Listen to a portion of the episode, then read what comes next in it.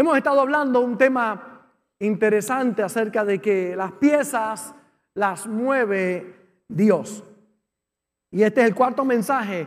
Le invito a que vaya y vea el registro de nuestras prédicas y se goce de cada una de ellas. Hoy quiero hablar de un personaje muy interesante que fue escogido entre muchos.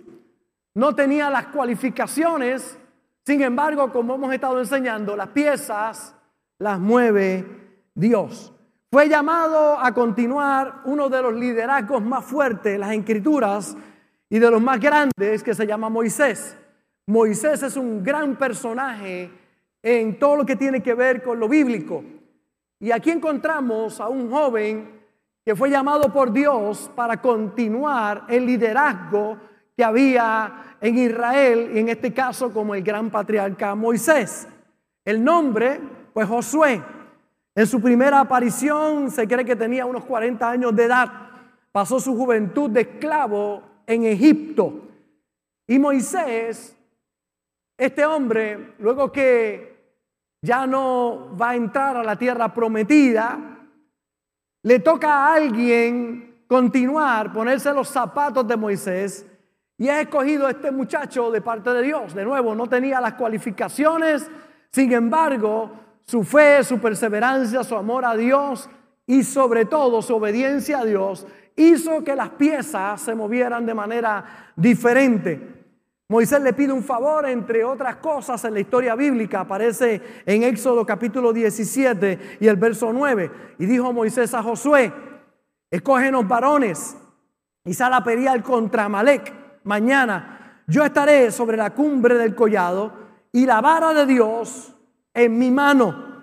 Y la vara de Dios en mi mano. Le dice a Josué, escoge un grupo de hombres y ve a pelear.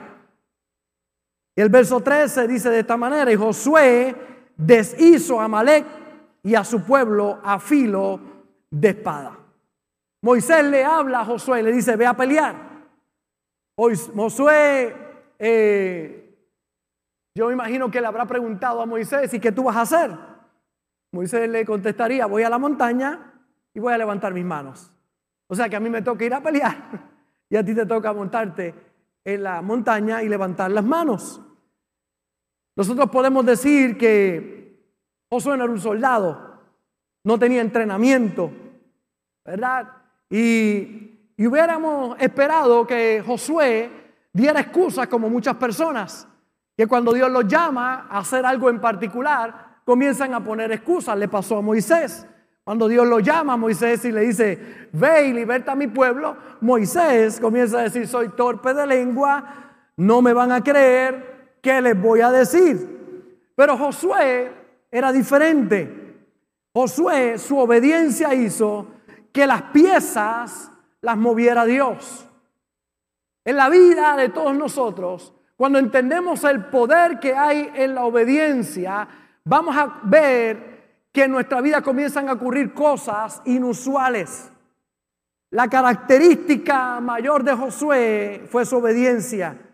La obediencia no es obedecer cuando entendemos qué es lo que se nos está mandando. Obediencia es creer que si Dios lo dijo, yo lo voy a poder lograr. Lo voy a poder hacer, no importa las situaciones que puedan haber a mi alrededor. Obediencia que tarda es desobediencia. Y Dios te abrirá una noche, ¿verdad? Dios te dirá una noche, levántate a orar. Y quizás tú dirás, pastor, pero de la nada, sí, ¿cuántas veces el Señor me ha levantado en la noche? O te llama para que ayudes a misioneros a las 3 de la mañana, ¿verdad? No sé a cuánto Dios va a hablarle hoy, ¿verdad? Ve ahí a las 3 de la mañana, ¿cómo? ¿Que a qué hora? ¿Qué qué? Pero qué bueno cuando tú respondes al llamado de Dios. Te hablará que bendigas a una persona, que ayudes a alguien en necesidad. Pero hay gente que pone tantas excusas en su caminar. Si yo no puedo obedecer a Dios en las cosas cotidianas, ¿cómo lo haré en las cosas grandes? Es como los chicos que yo veo que me piden a mí oración, jóvenes, y me dicen, pastor, ore, quiero ser un empresario, quiero hacer una profesión, quiero echar para adelante, yo quiero, ¿verdad? Que Dios guíe mis pasos. La primera pregunta que le puedo hacer, recoge tu cuarto.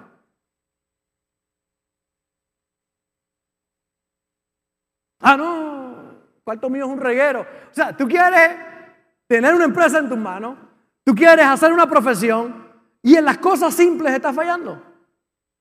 Si en lo poco tú eres fiel, en lo mucho Dios te va a poner. Empieza con tu cuarto. Yo veo gente aspirando a cosas grandes y desobedeciendo a las cosas pequeñas. O sea, ¿cómo usted puede aspirar a que Dios ponga algo grande en sus manos si en las cosas pequeñas falla? Si en aquellas cosas que sí están a su alcance falla. Obedece a tu papá y a tu mamá. Ah, es que usted no conoce a mi papá y a mi mamá. La Biblia dice, honra a tus padres para que te vaya bien y para que tengas larga vida sobre la faz de la tierra. Entonces los beneficios están en las cosas que son más sencillas en la vida de hacer. ¿Cómo yo puedo amar al que no veo cuando no amo al que veo? Es la gente que dice amar a Dios que no ve, pero no ama a su prójimo que está viendo. ¿Cómo tú puedes alcanzar cosas grandes si con las pequeñas no obedeces? Son las pequeñas cosas que hacen las grandes diferencias. Esos actos de obediencia en aquellas cosas que parecen insignificantes, que son las que te abren paso a cosas nuevas en tu vida, que te dan nuevas oportunidades. Hay gente que quiere que Dios mueva las piezas de su vida, pero las cosas sencillas fallan en aquellas cosas que están a su alcance. Jóvenes que me están escuchando, la clave o una de las claves más grandes en la vida se llama disciplina. Disciplina en las cosas que sí están a tu alcance. Porque ¿cómo si tú no recoges tu cuarto vas a poder recoger una empresa? Organizar una empresa, un negocio, una profesión. Ninguno de nosotros queremos un doctor que sea desorganizado. ¿Cuántos quieren que el doctor tenga la gasa correcta? el hilo correcto, la aguja correcta. Ay, yo no sé dónde está. O que te lo deje ahí adentro. ¿Dónde empieza todo? Disciplina, un cuarto bien recogido. Los papás están contentos conmigo hoy, ¿verdad? Hoy la ofrenda sube de los papás, ¿verdad? Pero cosas que son las que están a nuestro alcance, las que sí nosotros podemos hacer. Para que las piezas las mueva Dios, hay que obedecer. Es importante la obediencia para que las piezas las pueda mover Dios. Hay que obedecer. Necesitamos obediencia. Importante que entienda que Dios te mostrará la senda que algunos no quieren, la de la obediencia. Dios te va a mostrar esa senda. Son aquellos que quieren hacer grandes cosas para Dios, pero todo está montado la plataforma de la obediencia. Josué fue obediente, fue obediente en pequeñas misiones. Por eso Dios fue entregándole misiones mayores. ¿De dónde se escoge el próximo caudillo de Israel? De doce muchachos, príncipes cada uno de su tribu. Habían doce tribus en Israel y Moisés escoge uno de cada tribu, los mejores, doce de ellos. Uno de ellos era Josué, otro de ellos era Caleb. Eran los mejores de las doce tribus de Israel y los escogen para ir a hacer una tarea muy sencilla, reconocer la tierra. Iban a ver que la tierra que Dios le había prometido fluía leche y miel. Era una tierra próspera y bendecida todo lo que tenían que hacer esos doce príncipes, ir a la tierra y reconocerla y venir con el informe a Moisés y decirle, Moisés, como Dios dijo, así es, la tierra fluye leche y miel. Así que los envían. Una misión sencilla que comienza a complicarse, porque hay gente que encuentra un problema en cada solución. Hay otros que encuentran una solución en cada problema, pero hay gente que encuentra un problema en cada solución. Todo lo que tenían que hacer era ir a reconocer la tierra. Ellos van, diez de ellos regresan. Recuerden que no son cualquiera, eran príncipes de cada tribu. Lo mejor de lo mejor. Pero diez de ellos regresaron quejándose. Diez de ellos regresaron Es verdad que la tierra fluye leche y miel, pero hay gigantes y le parecíamos a ellos como langosta. No podremos contra ellos. Y dice la Biblia que ellos hicieron desfallecer el corazón del pueblo y todo el pueblo lloró toda la noche. Lloraron toda la noche porque diez de esos príncipes vinieron con malas noticias. Y a veces encuentro compañeros ministros trayendo malas noticias a la gente. El Evangelio son buenas noticias, no son malas noticias. Y es interesante ver a estos diez que vinieron con malas noticias, pero hubo dos, uno llamado Josué y otro Caleb, que dijeron, no los comeremos como pan. Dios está con nosotros, el amparo se ha ido de ellos y nosotros los vamos a conquistar en el nombre del Señor. Por eso no siempre la mayoría tiene la razón. Cuidado. Habían dos diciendo podremos, habían diez diciendo no podremos. La gente le creyó a aquellos diez. Yo sé que el mensaje que predicamos aquí es un mensaje de esperanza, es un mensaje de que tú puedes. Allá afuera habrán diez diciendo que no puede, pero aquí en esta iglesia habemos unos cuantos que te estamos diciendo, tú podrás, lo podrás hacer, lo vas a alcanzar. Dale, vas a echar para adelante a tu familia. Tú tienes que escoger a quién vas a obedecer. Aquellos diez, oiga bien, aquellos diez con toda la generación mayores de 20 años murieron en el desierto. Murieron en el desierto, no entraron a la tierra prometida. Pero aquellos dos con los menores de 20 años entraron a la tierra prometida. Entraron a conquistar la tierra. Y una nueva generación, más allá de una edad, en número, la edad que puedas tener, es una nueva conciencia. Porque más adelante usted encuentra un Caleb con 85 años diciéndole a Josué, oye, me acuerdo como cuando tenía 40 años, el Dios que estuvo conmigo ahí está ahora, dame mi monte para conquistar. Mi suegra que tiene 230 años está nueva en el nombre del Señor y va para adelante. Acabaditos de cumplir, aleluya. Ella oyó este mensaje y lo cree. Yo traté de taparle los oídos, que no oyera eso, sí, pero lo oyó. Y le cree a Dios con todo su corazón y usamos nuestra fe. Tristemente encontramos personas con mucha edad diciendo que no pueden. Encontramos jóvenes y niños diciendo que no pueden. Encontramos personas a diferentes edades diciendo que no puede. Porque no tiene que ver con la edad. Tiene que ver con el Dios que está dentro de ti. Con lo que tú crees. Y encontramos un Josué que en las pequeñas misiones fue fiel, fue obediente, fue, reconoció la tierra y vino y le dijo a Moisés, no los comeré como, pan. Vamos para adelante. Pequeñas misiones. Cuando tú obedeces en las pequeñas cosas, las piezas las mueve Dios. Se suponía que él no fuera el segundo después de Moisés. No tenía las calificaciones, no tenía la edad, no tenía la experiencia, pero tenía algo que pocos desarrollan, que es obediencia. Era obediente. Y este muchacho en su obediencia comenzó a ver que Dios movía las piezas. Dios prepara momentos pequeños para ver tu obediencia, tu fidelidad. Alguien me pregunta, el pastor, ¿y qué usted cree del diezmo? Yo te lo voy a contestar claramente. Dios no necesita nuestro dinero. Es el dueño del oro y la plata. Dios lo que está buscando es tu obediencia. Tu obediencia. Él no necesita nuestro dinero. Pastor, ¿y por qué nos entrega un 100%? Para que tú administres y tú entiendas que una parte le corresponde a Dios. Y si tú eres obediente en esa parte, Él ha dicho, yo abriré las ventanas de los cielos y derramaré bendición hasta que sobreabunde. Las piezas las mueve Dios. Vas a comenzar a ver cosas sobrenaturales en tu vida. Yo sé que todo lo que yo recibo hay una parte que es de Dios, hay una parte que es del pobre, para bendecir al pobre.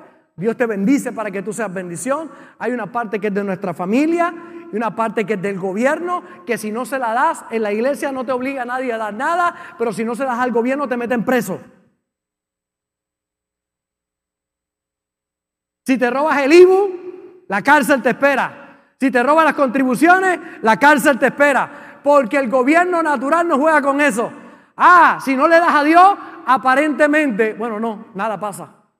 Si no le das a Dios, nada pasa. Nada pasa. Pero cuando le das a Dios, se abrirán las ventanas de los cielos y se derramará bendición hasta que sobreabunde. De eso se trata. Tú tienes que escoger si obedeces o no obedeces. Tan sencillo como eso. Pastor, ¿y si no obedezco? No hay problema. Nada pasa. No pasa nada. Pero cuando obedecemos se abren los cielos.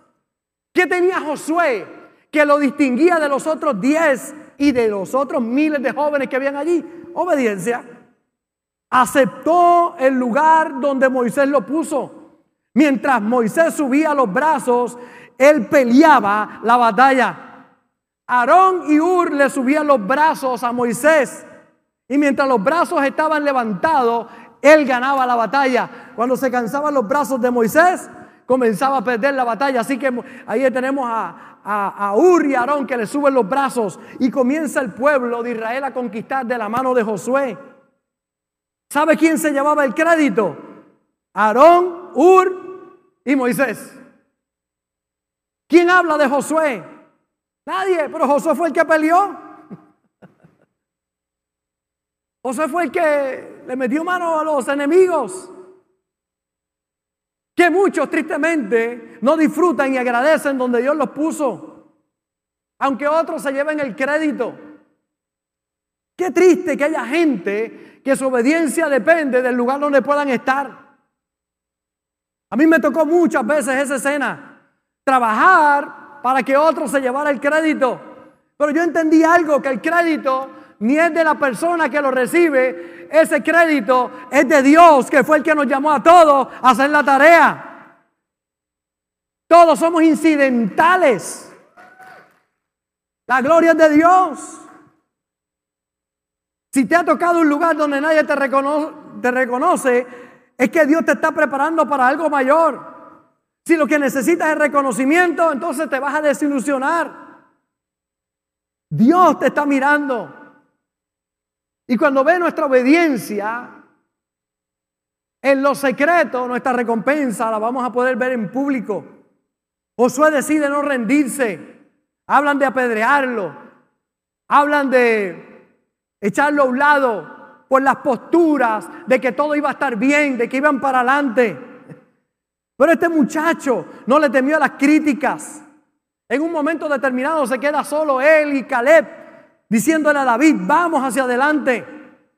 Pero no es raro en la Biblia, le pasó a José, le pasó a Moisés, le pasó a David. Fueron criticados, sin embargo su obediencia a Dios hizo la diferencia. ¿Qué característica dentro de la obediencia podemos ver también en Josué? Que cuando Dios le habla, lo hace de inmediato. Cuando está en Jericó, le dan el informe y dice la Biblia que se levantó muy de mañana.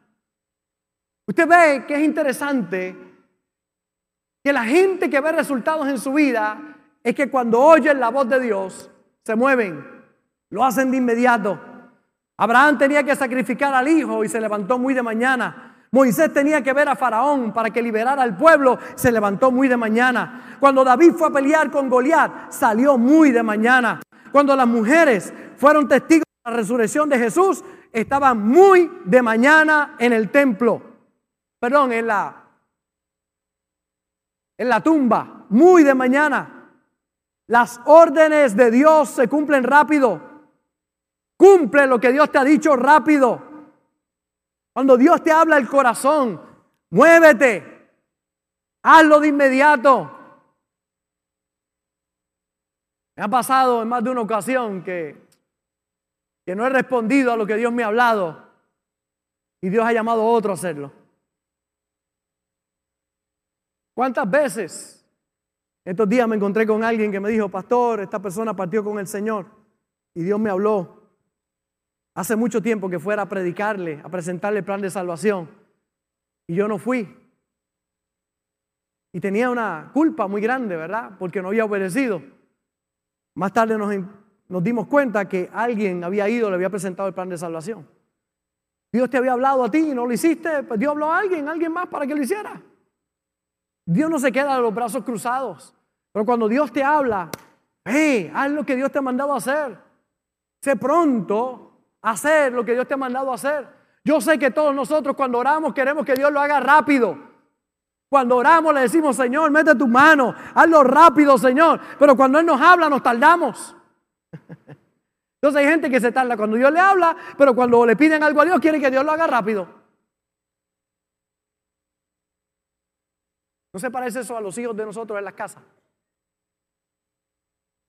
Que nos piden un favor y papi tiene que hacerlo rápido. Y cuando yo te pido a ti las cosas, ¿por qué no eres tan rápido con lo que yo te pido? Entonces queremos ver resultados, pero no queremos accionar en nuestra vida, hacer lo que es correcto. Por eso, obedece y verás cómo Dios mueve las piezas. Dios le dijo a Moisés, ¿Por qué clamas a mí? Dile al pueblo que marche. Y mire cómo dice Josué capítulo 3, verso 3. Y mandaron al pueblo diciendo, cuando veáis el arca del pacto de Jehová vuestro Dios y los levitas, sacerdotes que la llevan, vosotros saldréis de vuestro lugar y marcharéis en pos de ella. Cuando lo vea, dale, hazlo. Dale rápido, no te detengas. En el capítulo 3 menciona diez veces la presencia de Dios. Y es interesante porque cuando tú obedeces, la presencia de Dios irá contigo.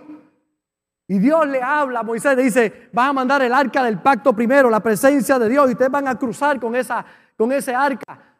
Y la, se van a abrir el mar para que puedan pasar en seco. Es que Dios comienza a mover las piezas cuando tú eres obediente, cuando tú oyes su palabra y la obedeces. Es el GPS perfecto. Es el lugar correcto para que puedas ir. Por eso es tan importante que en el día de hoy comprendas que si algo fue la característica de Josué, fue que fue obediente, aceptó donde le tocó servir, no le temió las críticas y actuaba de inmediato. Cuando tú obedeces, las piezas las mueve Dios. Y ahora encontramos que Moisés sube al monte a morir y Dios toma a Josué para que lleve el pueblo a la tierra prometida. Dios te va a poner en lugares que tú originalmente no cualificabas para estar ahí. Dios te va a abrir caminos. Yo no sé a cuántos Dios llamó para venir aquí a Vega Baja. Yo estoy seguro que yo no fui la primera opción de Dios. Que Dios llamó a otros. Que Dios le dio la oportunidad a otros. Pero sus excusas y cuántas cosas habrán pasado que no siguieron el llamado de Dios. Sin embargo, Dios me trae a mí desde Carolina. ¿Usted se imagina desde Carolina? Yo estaba allá en Carolina con 23 años de edad y ahí Dios nos llama para venir a Vega Baja, a pastorear a Vega Baja. Yo había venido a Vega Baja como misionero, había estado en las calles predicando como payaso, hacíamos pantomima, teatros en nuestra iglesia, pero jamás imaginé que Dios un día me iba a llamar al ministerio aquí en Vega Baja. Dios comenzó a mover las piezas. Había llamado unos cuantos, pusieron muchas excusas. Yo no era la primera alternativa de Dios. Nosotros no éramos la primera alternativa de Dios, pero cuando nos miró dijo, bueno, están chamaquitos, pero son obedientes. Están jovencitos, pero obedecen. No saben mucho ni tienen mucha experiencia, pero son obedientes. Y qué bonito que Dios nos dio la oportunidad y llegamos tan jóvenes aquí hace 30 años atrás. Las piezas las mueve Dios. Y empezamos a ver grandes cosas. Hoy Dios nos ha dado un equipo tan lindo de gente. Hoy vamos a las naciones a predicar. Puertas se abren en tantos lugares. Y usted me pregunta, pastor, ¿usted era? No, yo no era. Yo no cualificaba. Pero la obediencia en pequeñas cosas abrió la puerta. Porque si en lo poco te eres fiel, en lo mucho Dios te va a poner. Hay gente que Dios lo quiere, que dice, ay, pastor, yo quiero ir a predicar a las naciones, pero está tan mala su esposa. Me caso yo. Quieren ir a las naciones a predicar el Evangelio, a ganar a otros para Cristo y la mujer no quiere saber de él. Pastor, ¿qué hago? Gánate a la más importante, que es esa mujercita que Dios te dio ambiciones con esa mujercita. Gánatela. Yo tengo muchas ovejas, tengo algunas cabras. cabra por ahí. Tengo algunas cabras. Saltan más que Dios mío, bendito sea el Señor. De momento se van y de momento vuelven. Regresé, pastor. Qué bueno, aquí está. Bienvenido. Pero tengo muchas ovejas. Pero la oveja más importante que yo tengo es esa muchacha que está ahí. Yo soy pastor de mi casa primero, de mi hogar, de mis hijas, de mis yernos, de mis nietos. Esa es mi primera congregación. A eso tengo que predicar el mejor mensaje. Y lo grande es que no puedo aparentar con ellos, me conocen. Ellos saben quién yo soy. Ganarse el respeto de los de la casa te va a demandar mucho más que ganarte el respeto de los de afuera, porque los de afuera no viven contigo. Para mí el halago más grande no viene de tanta gente que me dice, pastor, su mensaje fue una bendición para mi vida, cuando usted predicó, eh, usted pastor, usted es el mejor pastor del mundo. Así hay gente que me dice, soy el mejor pastor del mundo, que me quiere mucho. Y usted, pastor, pero usted sabe el halago más grande que yo recibo de ella, porque ella es la que vive conmigo. Qué bueno cuando recibo todo eso, ¿verdad? Son ricos, los recibo, me da mucha alegría. Pero cuando ella me dice, estoy orgulloso de ti, en primera fila ahí sentada y no tiene cara. Usted, yo, el pastor es que predica en la mujer está allá, que embustero.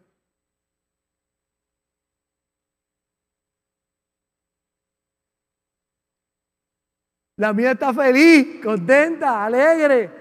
Mis hijas en primera fila, mis yernos están todos trabajando en el ministerio, haciendo cosas lindas para el Señor. Porque mi mayor testimonio es mi casa, mi hogar, mis hijas. Amarlas, cuidarlas. Y cuando no, no están en el camino correcto, ¿qué hace?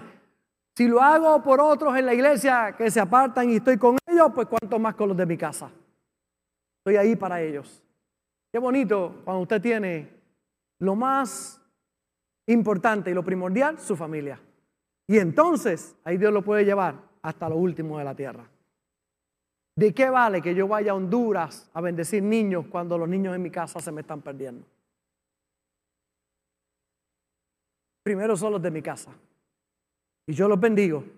Y ahora tengo la autoridad moral para ir a llevar bendición a muchos niños allá a la distancia, para alcanzar a mucha gente allá afuera. Sé obediente en lo poco y en lo mucho Dios te va a poner. Encárgate de aquello que sí puedes hacer, para que entonces lo que no puedas hacer, Dios comienza a mover las fichas, porque las piezas las mueve Dios. Cuando tú en tu trabajo, en tu empresa, en tu familia, en el vecindario, das testimonio, haces lo correcto, corre la milla extra, eres obediente, Dios te abrirá nuevos caminos para ti para los tuyos. Pero no pretendas alcanzar cosas más allá sin obedecer lo que sí puedes hacer. Pastor, Señor, dame un millón de dólares y yo voy a dar para ti. Oye, si con los 10 dólares que tienes no honras a Dios, si te da 10 millones, ni Él, ni yo, ni nadie más te ve más. Si con 10 dólares tú no puedes honrar a Dios, ¿cómo tú vas a honrar a Dios? Con algo mayor. Pero si en lo poco tú eres fiel, en lo mucho Dios te va a poner. Te ha puesto como administrador, te ha entregado algo. ¿Qué estás haciendo con lo que Dios te ha dado? Sé obediente y esa obediencia te va a llevar a un nuevo nivel. Gracias por conectarte con nosotros. Ha sido una hermosa bendición poder compartir contigo la palabra de Dios.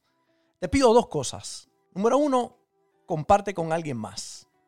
Que otros también puedan ser bendecidos por la palabra. Y número dos, envía tu ofrenda para que podamos continuar llevando el mensaje de fe y de esperanza a tanta gente que lo necesita. Lo puedes hacer a través de ATH Móvil en donaciones, Fuente de Agua Viva Vega Baja, o a través del PayPal, Fuente Vega Baja. Si no das, no pasa nada. Pero si das, Él ha prometido abrir las ventanas de los cielos y derramar bendición hasta que sobre y abunde. Muchas bendiciones.